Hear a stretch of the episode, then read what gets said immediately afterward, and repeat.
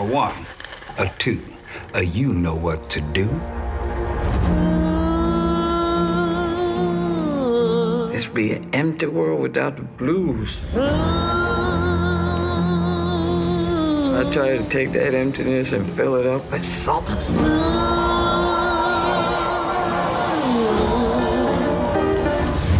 But they want to call me Mother Blues. That's all right with me. It don't hurt none. Thank you.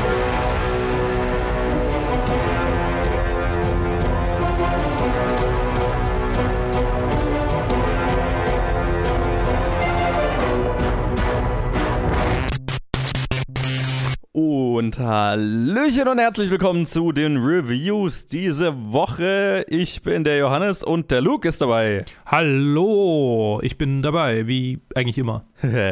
und wir haben zwei Filme, eine Serie. Einen der Filme haben wir beide gesehen, eine Serie hat nur Luke gesehen, einen anderen Film habe nur ich gesehen. Und mit dem fange ich an.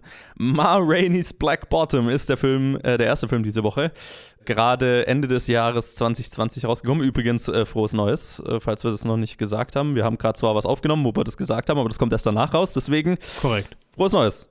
Auch von mir, frohes neues Jahr.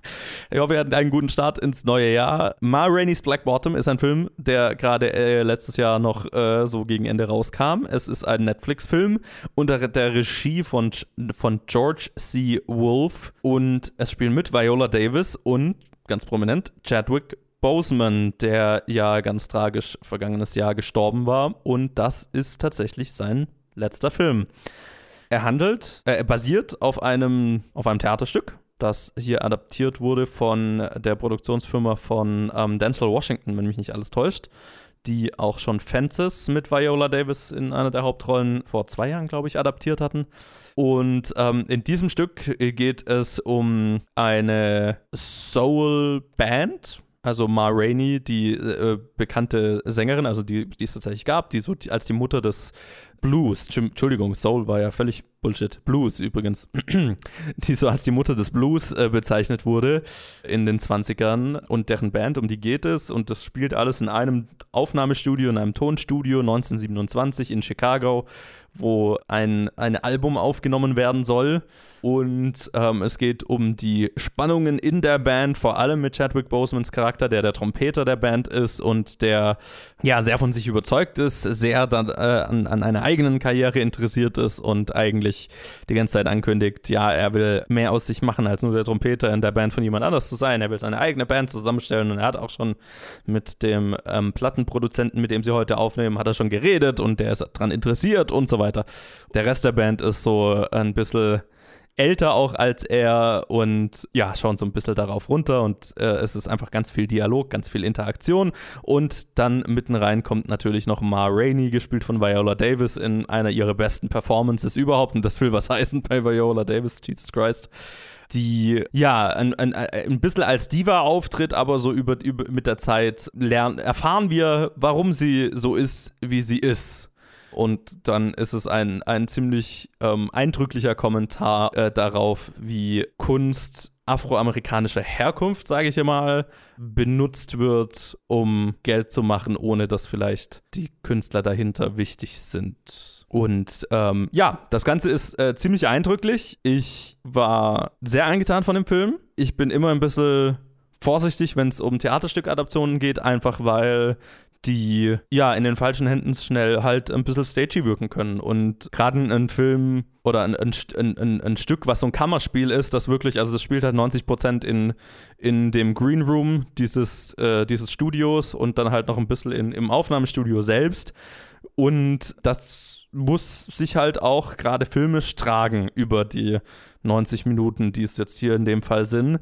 Und das tut der Film größtenteils, wenn auch gleich meine größte Kritik vielleicht an dem, an dem Film ist, dass ich das Gefühl habe, dass der Film irgendwann oder die Macher des Films, ich glaube, George C. Wolfe ist tatsächlich auch hauptsächlich Theaterregisseur, wenn ich mich recht erinnere, gar nicht so viel in der Filmwelt unterwegs, dass irgendwann, ich will nicht sagen, die Ideen ausgegangen sind, wie man jetzt diesen Green Room noch mehr visuell inszenieren, in Szene setzen soll, neue Kamerawinkel finden soll. Ich glaube, da ist jetzt nicht alles rausgeholt, was theoretisch rausholbar wäre aus dem Setting. Und deswegen wiederholt sich viel, deswegen kann ich mir vorstellen, dass es für einige Leute langweilig sein könnte, einfach weil halt hauptsächlich in einem relativ hässlichen Green Room ein Haufen Leute rumsitzen und sprechen den großen Teil des Films. Aber was den Film sehr gut getragen hat, wenn es das Visuelle schon nicht getan hat, waren die Performances hier im Zentrum, allen voran tatsächlich Chadwick Boseman in seiner besten Rolle, wenn ich das mal so sagen darf. Ähm, er ist ganz, er ist gut als, als Black Panther im, im Marvel-Universum und er ist auch gut in allem, worin ich ihn bisher gesehen habe. Ich habe nicht alles von ihm gesehen, aber ich wage mal zu behaupten, dass von allem, was ich gesehen habe, das mit Abstand seine beste Performance ist. Was es so ein bisschen tragischer macht, weil es halt seine letzte war. Ähm, aber er ist wirklich, also Oscar-verdächtig in diesem Film. Als der komplexeste Charakter, als ähm, der tragischste Charakter. Er hat so ein paar, wie es für ein, ein gutes Theaterstück üblich ist, ein paar sehr eindrückliche Monologe, wo er richtig zeigen kann, was er drauf hat. Und die, die, die hauen auch ganz schön rein. Also da liefert er schon ordentlich, eine ordentliche Performance ab. Und das gilt eben auch für Viola Davis, die kaum wiederzuerkennen ist, die wirklich, äh, man sieht am Ende auch so ein Bild von der echten Ma Rainey, die ihr verdammt ähnlich hingeschminkt wurde. und die die Ausstrahlung, die diese Person gehabt haben muss, um sich so verhalten können, wie sie sich verhält. Ne? Das ist so eine Person, die kommt in einen Raum und du merkst, okay, instantly, äh, äh, absolut dreht sich alles um sie. Und sie kommandiert einfach die gesamte Aufmerksamkeit in diesem Raum. Und es gibt so eine wahnsinnig gute Szene, wo äh, die Aufnahme losgehen soll und sie stellt sich vorne hin und der, der, der Plattenproduzent hat schon quasi die, die Platte angeschmissen, die Schallplatte. Und dann sagt sie, wo, wo fragt sie, wo ihre Cola ist und es muss alles wieder gestoppt werden. Und dann sagt sie, sie, sie hat sich vertraglich zugesichert, dass sie immer eine fucking Cola kriegt, bevor sie, bevor sie eine Aufnahme startet. Und dann muss irgendein Idiot, äh, ich glaube, es ist ihr Neffe, der da mitrennt, wird dann losgeschickt, um in, in einem Laden nebenan eine fucking Cola für sie zu holen, äh, weil vorher nimmt sie nicht auf. Und ja, einfach dieser Moment, dass du abkaufst, dass einfach alle genau das tun, was sie sagt, einfach weil sie diese Persönlichkeit ist, die sie ist. Das könnte, glaube ich, nicht jede Schauspielerin, nicht jeder Schauspieler so, so rüberbringen. Und sie äh, kommandiert diese Rolle einfach, einfach schon sehr, sehr eindrücklich. Und anfangs habe ich mir halt gedacht, ja, okay, ist sie halt einfach nur die Diva dieser, dieses Films? Ist, soll ich sie eigentlich, soll ich sie nervig finden? Ich bin mir nicht sicher. Und gegen Ende kriegen wir einen tieferen Einblick in sie und was für eine Position sie als schwarze Künstlerin hat gegenüber Haupt, also eigentlich nur weißen Produzenten und weißen Ver Plattenverlegern, von denen sie ja abhängig ist aber wo sie halt quasi ihren Weg gefunden hat, um sich dort den Platz zu erarbeiten und den Respekt zu verdienen, den sie gerne hätte, den sie anders nicht bekommen würde. Und das ist, das ist ziemlich mächtig. Ansonsten ist der Cast gespickt einfach von sehr charismatischen Nebendarstellern, ähm, also Coleman Domingo, Glenn Turman, Michael Potts, Jeremy Shamos und alle die paar Schauspieler, die da noch in diesem Film sind, sind alle ähm, tolle Nebencharaktere, die das Ganze wunderbar mittragen, die äh, wahnsinnig viel Spaß machen, einfach deren Dialogen zuzuhören und äh, den Bezie die Beziehungen rauszufinden. Das macht Spaß, das ist charismatisch, die Musik ist eindrücklich, ne? Das ist alles sehr cool. Und mir fällt gerade auf, dass es zwei Jazz oder Jazz angehaucht, also hier geht es um Blues, aber äh, wir reden ja nachher über noch einen Film, der in diese Richtung schlägt. Fällt mir jetzt gerade erst auf, witzig. Genau, das ist cool und was mir tatsächlich auch sehr gefallen hat, weil wie gesagt, es spielt so 99% in diesem fucking Studio. Es gibt ein paar Momente, wo wir draußen sind, im Chicago 1927 und da merkst du, für diese paar Shots ist schon ganz schön Geld ausgegeben worden, weil die haben das Chicago der damaligen Zeit sehr, sehr lebbar gemacht. Ne? Also es, ist, es fühlt sich nicht an, als wärst du die ganze Zeit am Set. Die haben Straßenschluchten, CG-mäßig logischerweise, halt äh, äh, dann nachgebaut. Und die kommen da am Anfang von so einer U-Bahn-Station runter und es fahren Autos durch und es, die Straßen sind belebt und so weiter. Und du hast das Gefühl, du spürst richtig das Chicago der damaligen Zeit. Also für die paar Momente wurde gefühlt ganz schön Geld ausgegeben und das wusste ich zu schätzen, einfach weil der Rest des Films natürlich ein sehr, ja, klassisches Kammerspiel halt ist. Also von mir eine klare Empfehlung, was diesen Film angeht. Wenn man jetzt das Gefühl äh, hat, ich bin von sehr dialoglastigen Filmen schnell gelangweilt, dann ist es definitiv nicht der Filmverein, weil, wie gesagt, also visuell ist jetzt das nicht der Ideen, die ideenreichste Theateradaption, die ich jemals gesehen habe, leider. Aber die Story funktioniert, die Performances sind großartig, gerade für Chadwick Bosems letzte Performance. Ich würde mir wünschen, dass er eine posthume äh, Oscar-Nominierung kriegt. Und ich meine, gewinnen ist dann Frage, wer noch nominiert ist, aber es wäre verdient ja, wenn man auf sowas steht, unbedingt anschauen, lohnt sich. Okay. Und damit würde ich sagen, Trenner. Ah, okay, der, der Trenner. Okay. All is fair in love and war.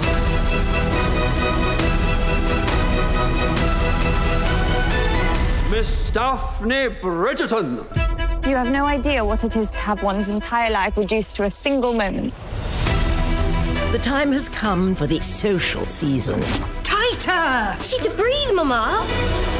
My name is Lady Whistledown. You do not know me, but I know you. This is what they have been trained for since birth. Which young ladies might succeed at securing a match? You've always amused me, Miss Bridgerton. Ever since I was a schoolboy and you were. Oh, but five? Miss Bridgerton! Oh, pardon me. Forgive me. Tatsächlich hätte ich, hätte ich gar nicht äh, Bridgerton angeschaut, wenn nicht Jahreswechsel gewesen wäre und diese komische Zeit der äh, Bingebarkeit äh, einge, ein, ein, eingetreten wäre zwischen den Feiertagen. Äh, lohnt sich es einfach irgendwie eine Serie anzufangen und zu sagen, okay, alles klar, wir sitzen hier zu zweit auf dem Sofa und gucken irgendwas an. Und genau das war Bridgerton für mich und meine Freundin dieses Jahr oder die, also jetzt so hier in dieser Zeit hier, von Chris Van Dusen, äh, der bestimmt ganz viele Serien vorher gemacht hat, korrekt. Äh, in meiner Annahme Grey's Anatomy unter anderem, sieht man hier äh, sehr gut. Äh, Jonathan Bailey spielt mit Ruby Barker, Harriet Keynes, Bessie Carter, Nicola Coughlin, äh, kennt man aus Derry Girls, äh, Phoebe, äh, Dinever, äh, Ruth Jamel, Florence Hunt, ich bin noch nicht fertig, Claudia Jesse, Ben Miller, New Luke Newton, Reese Jean Page, Luke Thompson, Will Tilston, Polly Walker, Julie Andrews und Molly McLinn. Und nein, das sind keine Nebendarsteller, das sind alles wichtige Charaktere in dieser acht-episodigen kleinen Serie bisher. Erste Staffel, angeblich soll eine zweite Staffel kommen, in der es um die britische High Society geht, die Ton, könnte, äh, sagt man wohl auch dazu, also die, die, die ganzen Aristokraten, die dann in der, ähm, in der Social Season, aber man könnte auch Mating Season dazu sagen, nach London kommen, um dann ihre unverheirateten jungen äh, Sprösslinge miteinander zu verkuppeln. In einer Serie von furchtbaren Events mit äh, hochgesteckten Kleidern, frischen Satin-Anzügen und ganz viel Pomp und Protz. Ähm, das Ganze wirkt so ein bisschen wie, äh, okay, Netflix hat The Crown, aber jetzt wollen wir noch irgendwie äh, Downton Abbey oder äh, die, die, äh, die, diese ganzen richtigen Jane Austen Period Pieces nachahmen. Und äh, das machen wir jetzt mit dieser Serie. Und das funktioniert aus meiner Sicht eigentlich ganz gut. Klar, es fehlt so ein bisschen der britische Sinn für Humor. Es gibt ein paar lustige Sequenzen, aber vor allem ist es viel. Äh, jemand hat es mit Sex in the City verglichen und ich glaube, das ist, das ist so ein bisschen das Gefühl, das rüberkommt hierbei. Dazu muss man noch sagen, äh, ist es wieder eine Serie nach Hollywood ebenso eine Serie von Netflix, die Geschichtsrevisionismus betreibt. Das sollte man vielleicht wissen. Äh, es ist eine Version der britischen Aristokrat Aristokratie, in der People of Color gleichgestellt sind. Und das Ganze wird so die ersten vier Episoden, glaube ich, einfach so hingenommen. Und dann irgendwann, ähm, also man sieht immer wieder die Queen, äh, und es wird immer wieder vom König geredet, dem es ja so schlecht gehe und die Queen ist äh, eine Person of Color. Und irgendwann ähm, sagt dann eine weibliche schwarze, äh, ein, ein, schwarzer Charakter äh, sagt dann zu, zu unserem männlichen Hauptcharakter, der ebenso dunklere Hautfarbe hat, ähm, dass dass sie doch dankbar sein sollen, an diesem Punkt zu sein, wo sie sind, weil Liebe hätte dazu geführt, dass sie äh, dort sind, wo sie sind und erklärt dann irgendwie, dass quasi der König sich halt in eine schwarze Frau verliebt hat und seither quasi einfach so, zumindest im Adel, so eine Gleichstellung hervorgerufen hat. Mhm. Das ist ähnlich rehäugig wie in äh, Hollywood. Ähm, hat es aber nicht so, also ich meine, ich finde es ein gutes, in, in, in, eine gute Methode, um Menschen äh, mit, mit einfach nicht weißen Menschen Rollen in solchen, in solchen Serien, in solchen Filmen anzubieten. Habe ich persönlich ist kein Problem damit. Das Internet hat natürlich ein Problem damit. Klar. Muss man, muss man damit rechnen. Gleichzeitig ist es trotzdem eine der populärsten Serien in diesen Wochen. Also die ist gerade auf Platz 1 auf IMDb, wo wir das gerade aufnehmen. Und äh, in Deutschland, seit sie rauskam, auch dauerhaft auf Platz 1 in der Netflix-Popularitätsliste. Also scheint es zumindest dazu zu führen, dass Leute sich angucken. Egal, ob sie es jetzt geil finden oder nicht. Ähm, es zieht Aufmerksamkeit. Und ich glaube, es zieht ja generell Aufmerksamkeit, weil es halt einfach Period-Piece-Drama ist mit, mit viel Sex, mit viel Drama und viel Period. ich ich meine, ich bin kein Experte, aber die Sets sind sehr schön gebaut. Das CG ist manchmal ein bisschen arg offensichtlich. Die Kleider sind wunderbar geschneidert und es gibt unendlich viele davon. In einer Familie, äh, deren Leben wir so ein bisschen äh, erfahren, sagt die Mutter dann, ja, wenn wir jetzt kein Geld mehr für neue Kleider haben, müsst ihr halt Kleider nochmal anziehen, die ihr schon mal getragen habt zu einem Empfang. Und die Töchter sind vollkommen entrüstet. Und eine meint, kann man ein Kleid überhaupt zweimal anziehen? Und äh, das ist auch ein bisschen bezeichnend für diese ganze Serie, weil sie sehr also Marie Antoinette äh, wäre noch ein Lämmchen gegen dieses, dieses abgehobene, ja, nach uns die Sintflut und es ist alles so toll mit dem Adel. Das äh, ist mit, ähm, mit einem Tröpfchen Wermut. Nee, was, was ist los mit mir? Das, das, das sollte, man, sollte man mit Vorsicht genießen. Mit einem, mit ein bisschen Vorsicht zu genießen, könnte man, könnte man. Also, man muss sich darüber im Klaren sein, dass es so eine Aristokratenserie ist und dass das nicht kritisch hinterfragt wird. So in Ansätzen manchmal ein bisschen, aber dann letztendlich quasi diejenige, die durch unehelichen Sex und äh, wenig Verhütung und Schwangerschaft dann davon bedroht ist, quasi aus diesem ganzen Ding auszuscheiden. Ähm, da denkt man kurz, okay, da könnte jetzt ein interessanter Plot bei rauskommen, aber Spoiler, am Ende heiratet sie halt doch einen Aristokraten. Also, ja, es, es, ist, es ist sehr, sehr rehäugig in, in vielerlei Hinsicht. Äh, rehäugig sind auch die beiden Hauptfiguren, könnte man sagen, gespielt von Phoebe Dynever und Rejohn Page eine wunderschöne, die, der, der Diamant der, der, ganzen, der ganzen heiratsfähigen jungen Frauen wird sie von der Königin am Anfang genannt, die, die sich nach anfänglicher Abneigung in den besten Freund ihres großen Bruders verliebt. Und der hat seinem Vater geschworen, dass er keine, keine Kinder kriegen will und das führt zu viel Drama zwischen den beiden. Außerdem gibt es noch ganz, ganz, ganz viele andere Figuren mit ganz viel Drama. Hervorhab, hervorheben will ich noch Claudia Jesse und Nicola Coughlin, die beiden Figuren. Äh, synergieren wunderbar und das ist so ein bisschen die kleine, die kleine, äh, der kleine Ausweg aus diesem ganzen Protz und Pomp, weil das quasi so Töchter von so Adelsfamilien sind, die halt eigentlich, also die eine hat wenig Bock da drauf, also gar keinen Bock da drauf und die andere ist so ein bisschen die Außenstehende, weil sie halt dick ist und deshalb äh, so ein bisschen außen vor ist in vielerlei Hinsicht. Und die zwei sind immer so ein bisschen ein Reality-Check und das ist ganz, ganz witzig. Was kann man noch dazu sagen? Es, es ist sehr bingeable. Äh, es, es ist so eine Serie, wenn man die anfängt, dann fällt es schwer aufzuhören, wenn sie einem taugt. Äh, es ist natürlich, weil, wie ich gesagt habe, also so eine Romanzenserie mit, mit, mit viel Drama und so. Wenn einem das nicht taugt, dann braucht man da gar nicht damit anfangen. Wenn einem das taugt, dann ist es gefährlich. Dann solltet ihr damit tatsächlich erst anfangen, wenn ihr wisst, okay, ich kann heute und morgen potenziell nur damit zubringen, diese Serie zu gucken, ohne schlechtes Gewissen zu haben. Weil wir hatten schon manchmal ein bisschen schlechtes Gewissen, dass wir dann nochmal eine, noch mal eine Folge und dann nochmal eine Folge und dann halt irgendwie zwei Tage hintereinander gefühlt nur auf dem Sofa verbracht haben. Das, das ist definitiv eine von diesen Serien. Vermutlich mit ein Grund, warum sie auf Nummer 1 ist. Ja, äh, mehr kann ich dazu nicht sagen. Es ist, es ist, was es ist. Es ist sehr vorhersehbar. Es gibt irgendwie einen Twist, den ich nicht vorhergesehen habe, aber irgendwie auch so, so halb irgendwie schon. Sonst ist es halt einfach, ja, Liebe und Drama und viel Geld und schöne Kleider und schöne Häuser und Schlösser und außerdem noch Gemälde und die Frisuren sind hervorragend. Kleiner persönlicher äh, äh, Favorite-Moment waren immer die Frisuren der Königin. In keiner Szene, in der sie auftaucht, hat sie eine, also die, die ihre Frisur wiederholt sich nie. Sie hat jedes Mal eine andere Frisur. Einmal sogar Dreadlocks und das ist sehr cool. Nice, nice. ja, nee, es ist einfach eine coole Serie, äh, wenn man auf sowas steht und für, für, die, für, für, die, für die Crowd definitiv zu empfehlen. Dann Okay. würde ich sagen, Trenner. Yay!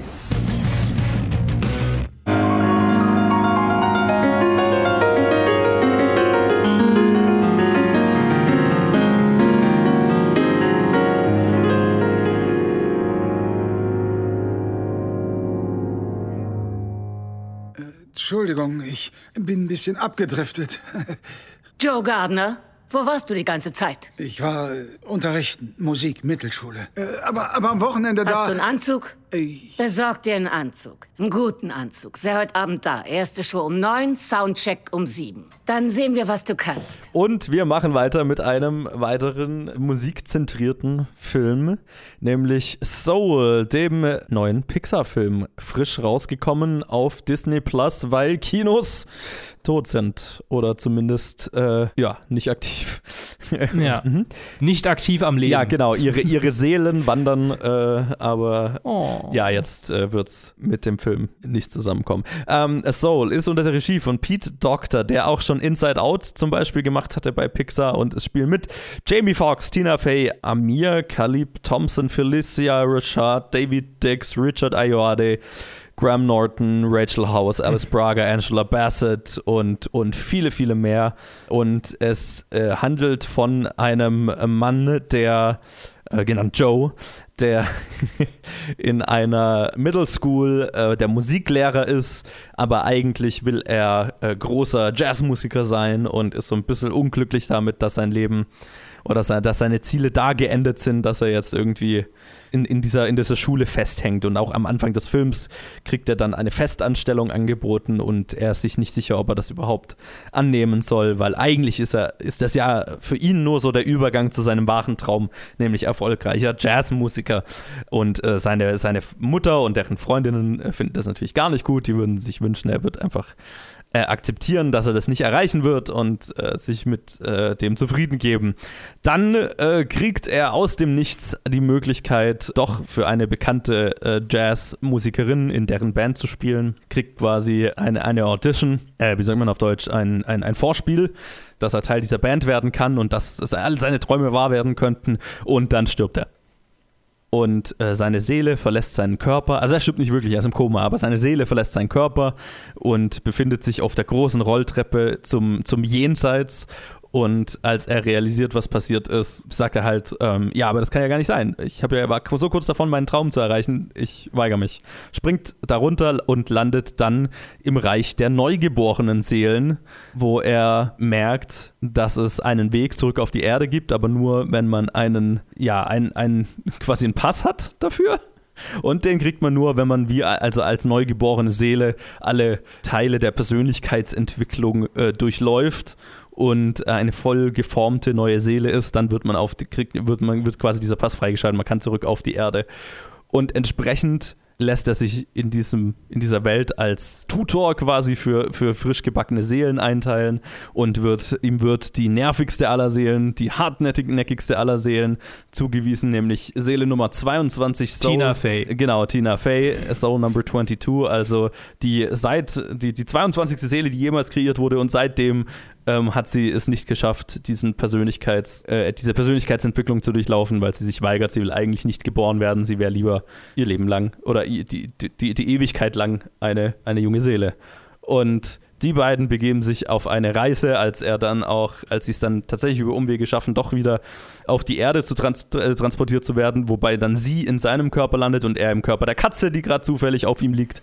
Und es beginnt eine Reise, in der Pixar nichts äh, äh, weniger hinterfragt als den Sinn des Lebens. Und ja, dabei auf eine Antwort kommt. Luke, wie hat dir der Film gefallen? Ähm, wie alle Pixar-Filme gut. Sehr gut. ich glaube, ich habe keinen Pixar-Film gesehen, der mir nicht gefallen hätte. Ja, nee, nee. Er ist, er ist sehr, sehr gut in der Hinsicht, dass er die, dass er. Ich glaube, ich habe ihm mit, meiner Letterbox-Review Unrecht getan. Fangen wir mal so an.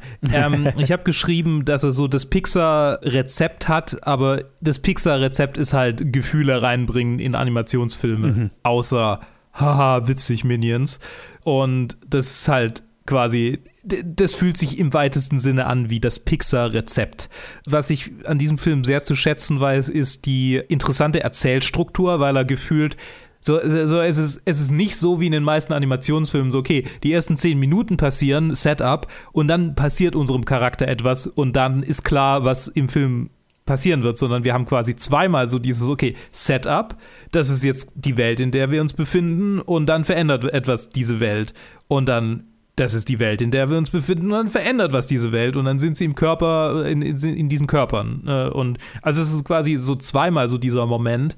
Und noch dazu ist es ich, ich kann es gerade gar nicht in Worte fassen. Es, es, es, hat mir einfach wirklich gut gefallen in der Hinsicht, dass ich, dass, dass mir kein Film eingefallen ist in jüngster Vergangenheit, der rausgekommen wäre, der, ja, der mich, der mich so, so an meinen, an meinen Tränendrüsen gedrückt hätte, wie dieser hier. Also, ne, Sound of Metal ist ein hervorragender Film, ist ein wirklich guter Film und vermutlich würde, also ich will die zwei gar nicht miteinander vergleichen, aber das ist ein hervorragender Film, der kürzlich rausgekommen ist, aber der hat nicht so auf meine Tränendrüsen gedrückt wie dieser hier. Und ähm, es war hervorragend, Richard Ayoade zu hören, weil ich ein absoluter Fanboy bin. und äh, ich hatte sofort Bock, IT-Crowd zu gucken, in dem Moment, wo ich das erste Mal seine Stimme gehört hatte.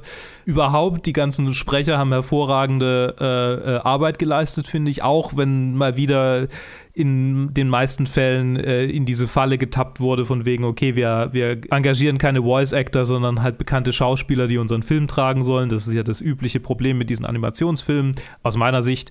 Aber also ich finde, Jamie Foxx hat eine gute, einen, guten Job gemacht und Tina Fey umso mehr. An wen ich mich noch gut erinnern kann, ist Rachel House als Terry. Das fand ich sehr witzig. Den fand ich sehr witzig, die, die, die, die, die, ja. die Figur, den Charakter. Ja. Und ja, ich, ich war von dem Film generell eigentlich sehr begeistert. Eigentlich, das, das, das hört sich so passiv an. Ne? Nee, ich mochte den Film wirklich. Wie ging es dir denn mit dem Film? Ja, ich glaube, ich war jetzt nicht so enthusiastisch tatsächlich. Also ich mochte ihn. Er hat mir definitiv gefallen, aber äh, ich fand, er war unrunder als die meisten Pixar-Filme, die ich gesehen habe. Ähm, vielleicht mal äh, gerade auf der positiven Seite. Also er schaut mega gut aus. Also ja. Selbst für Pixar-Standards war der schon unfassbar schön animiert, was ganz viel mit der, mit der Beleuchtung und der Lichtsetzung zu tun hatte. Mhm. Also wunderschön inszeniert, ganz toll, auch sehr kreativ.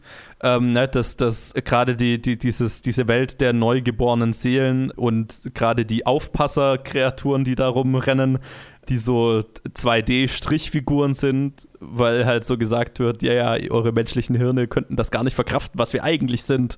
Deswegen zeigen wir uns quasi so. Sehr kreativ einfach sehr kreativ umgesetzt. Das äh, fand ich cool. Ja. Der Voicecast, den du angesprochen hast, habe ich auch gar nichts auszusetzen. Klar sind alles äh, namenhafte äh, Leute, aber die, die machen wirklich guten Job. Auch ich habe mich über Richard Ayoade und Rachel House äh, sehr gefreut. Und ich fand die grundlegende Geschichte ganz nett.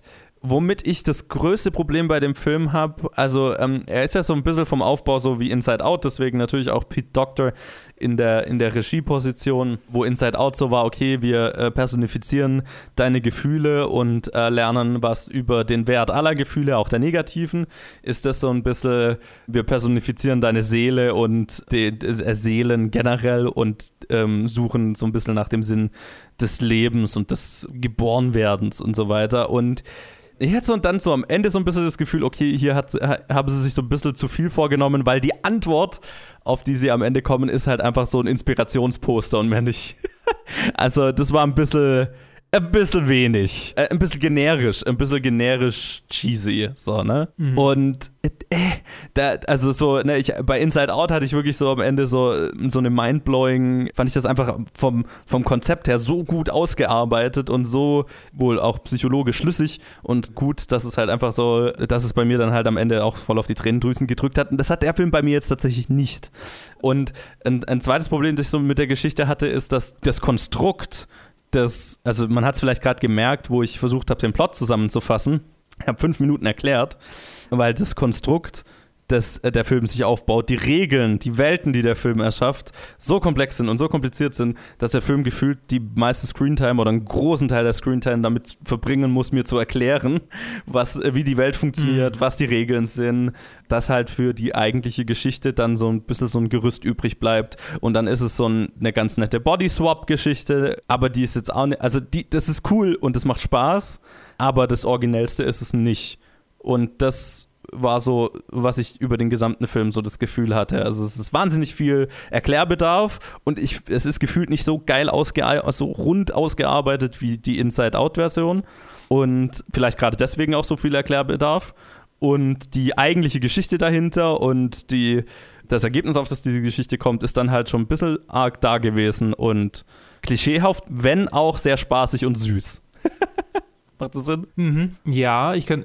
Ich, ich glaube, äh, was, was, was mich so storymäßig halt. Also, was, was du jetzt ähm, beschrieben hast als äh, Schwäche, finde ich gar nicht so eine gewaltige Schwäche aus meiner Sicht.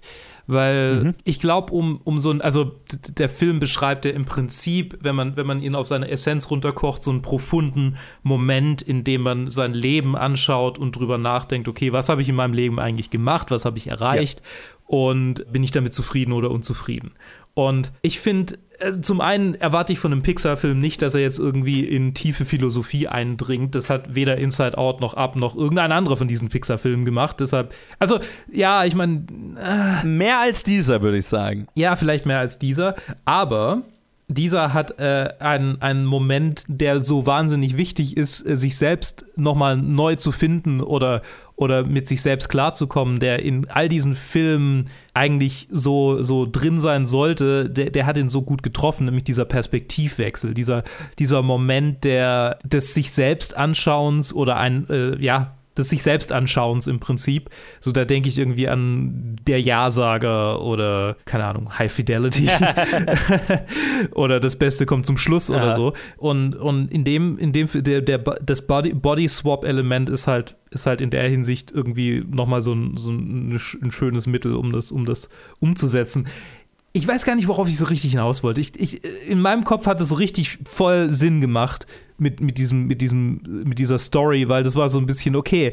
Er hat jetzt erstmal die Perspektive, alles klar, mein Leben ist aus meiner Sicht erstmal äh, nicht viel wert und dann kriegt er aber nochmal eine neue Perspektive durch den, durch den Wechsel. Also durch, durch den einen Wechsel kriegt er eine Perspektive, weil davor, am Anfang findet er sein Leben ja eigentlich ganz gut. Er ist zufrieden mit seinem Leben. Und dann durch, durch, dieses, durch dieses Erlebnis des Sterbens, der Nahtoderfahrung, kriegt er die Perspektive, okay, vielleicht war mein Leben doch nicht so viel wert. Und dann hat er nochmal einen Perspektivwechsel. Und das ist ja fast schon was Therapeutisches eigentlich, in der Hinsicht, dass du dass du denkst, du hast gar kein Problem und durch ein traumatisches Erlebnis kommst du plötzlich darauf, ich habe ganz viele Probleme, was soll ich denn damit machen? Und dann zeigt dir jemand, ja, aber du hast nicht nur ganz viele Probleme, dein Leben besteht auch aus guten Sachen. Und plötzlich wertschätzt du die mhm. völlig anders als vorher. Und da ist dieses Durcheinander an Storytelling notwendig, weil diese Situation ist ein Durcheinander an Gefühlen und an, an an Änderung. ja, ja, ja, absolut. Also für mich hat es für mich hat's gut getaugt, ja, für mich ja. hat es super und, getaugt. Und du, du hast recht, das ist ja auch alles, das ist da drin und das ist der, der Inhalt des Films. Ich glaube einfach, was für mich nicht so geklickt hat, war so, dass ich das Gefühl hatte, okay, da ist jetzt nicht wirklich eine neue Perspektive drauf gefunden worden und dafür ist dann schon sehr viel Zeit damit verbracht worden, eine höchst komplizierte mhm. Welt aufzubauen, um am Ende auf das gleiche, für mich halt klischeehafte Antwort zu kommen, wie es halt schon zig hundert andere Filme gekommen sind. Und das sind tolle Momente, also äh, ich klinge, glaube ich, auch negativer, als ich bin, weil mir hat der Film am Ende gut gefallen. Er war nett, weil da sind einfach schöne Sachen drin. Gerade die Body-Swap-Geschichte macht total viel Spaß und es gibt dann zum Beispiel so eine ganz tolle Szene in einem Barbershop, wo auch einfach ein großartiger Nebencharakter äh, äh, drin ist.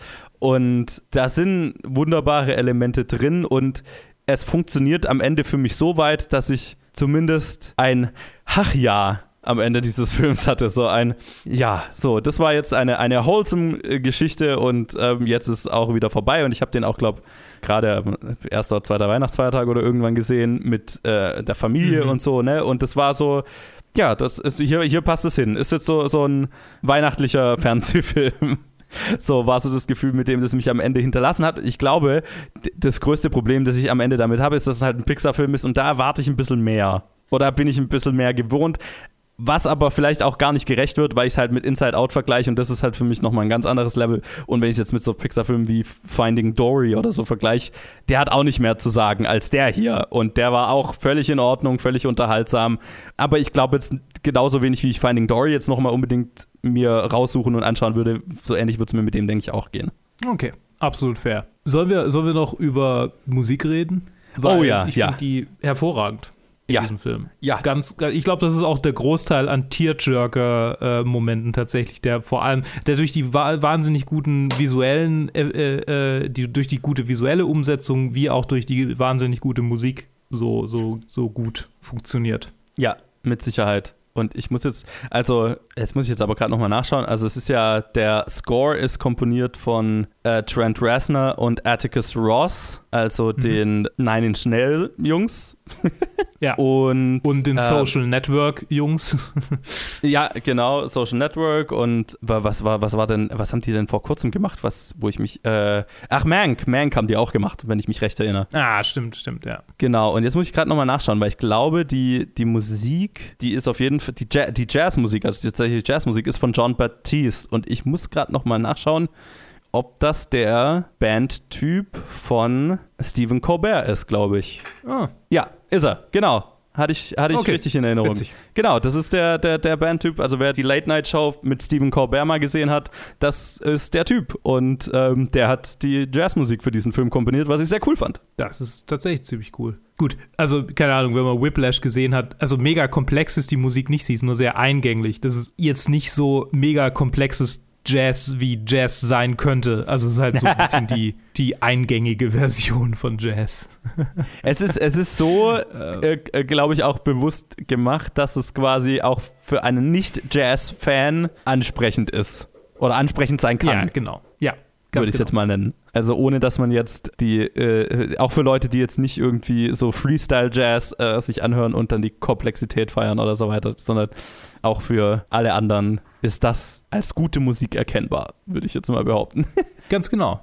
Und ja, ist, ich glaube, sonst habe ich nicht mehr viel zu diesem Film zu sagen. Ich mochte ihn sehr und er hat mir voll getaugt und ich kann eine uneingeschränkte Empfehlung aussprechen. Mir hat er gefallen. Ich war jetzt nicht so begeistert, aber ähm, er ist auf jeden Fall ein netter Animationsfilm. Gerade, hm, schwierig tatsächlich zu sagen, ob der für ein jüngeres Publikum besser geeignet ist als für ein älteres. Ich bin mir gar nicht mal sicher tatsächlich. Hm, ja.